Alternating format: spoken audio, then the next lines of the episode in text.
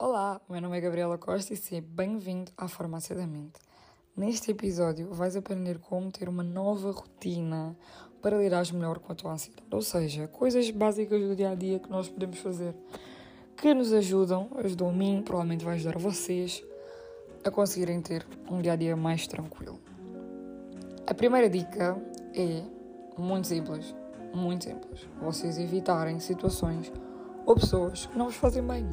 Se vocês têm aquele passatempo ou aquele lugar que vocês vão, mas não gostam de ir e vão porque sim, nem sabem uma explicação lógica para isso, deixem de ir. Não vos faz bem, não vão. Aproveitem o vosso tempo de outra forma, façam algo mais útil que vos faça sentir melhor. E se vocês conseguirem não ir a esses lugares ou a essas situações, não vão. Tão simples quanto isso.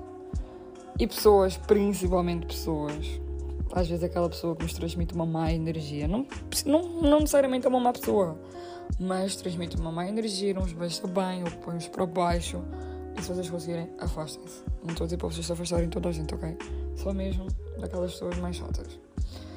Segunda dica: organizarem tudo e apontarem tudo. Quando eu digo isto, é no sentido de a vossa cabeça, como pessoas ansiosas, tem 80% de pensamentos de coisas que nem vão acontecer.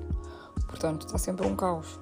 Se vocês conseguirem organizar grande parte da vossa rotina e da vossa vida, do, dos vossos passatempos, das vossas atividades diárias, das vossas obrigações, a vossa cabeça vai estar muito mais descansada. Principalmente antes de dormir, se vocês organizarem o que vão fazer no dia a seguir, vão estar muito mais tranquilos. Confiem em mim. Portanto, Google Calendário é a melhor coisa, porque vai estar no vosso telemóvel, no vosso computador, onde vocês quiserem. Até podem partilhar com alguém e um grupo no WhatsApp só com vocês. E se vocês por acaso têm esse grupo, mandem mensagem que eu quero muito saber se não sou a única.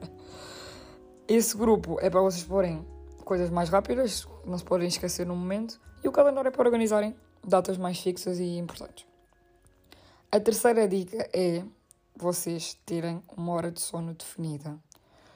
Claro que as pessoas com ansiedade têm imensos problemas de sono na maioria das vezes insónias ou acordam à meia-noite ou não conseguem dormir tão bem. Vamos ter um episódio sobre isto para vos ajudar. Uh, mas terem uma hora de sono definida é importante para vocês, pelo menos, saberem que vão deitar e descansar a vossa cabeça naquele horário e não estar a fazer imensas coisas a sobrecarregar-vos até acabar o dia. Portanto, organizarem um horário, o horário que vocês preferirem, efetivamente, dependendo da vossa rotina, para descansar melhor. A próxima dica é organizarem os vossos passatempos e as vossas atividades consoante o vosso corpo e a vossa mente. Portanto, coisas que vos façam bem.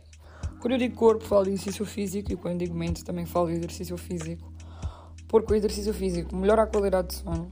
Portanto, para quem não sabe, a ansiedade resume-se em duas hormonas, que é a adrenalina e o cortisol, altíssimos. E se vocês fazem exercício físico, o vosso campo hormonal fica muito mais equilibrado, portanto vocês vão sentir a diferença. Além de ser um tempo em que vocês estão com vocês próprios e conseguem controlar a vossa mente e o vosso corpo ao mesmo tempo, portanto é um dois em um maravilhoso.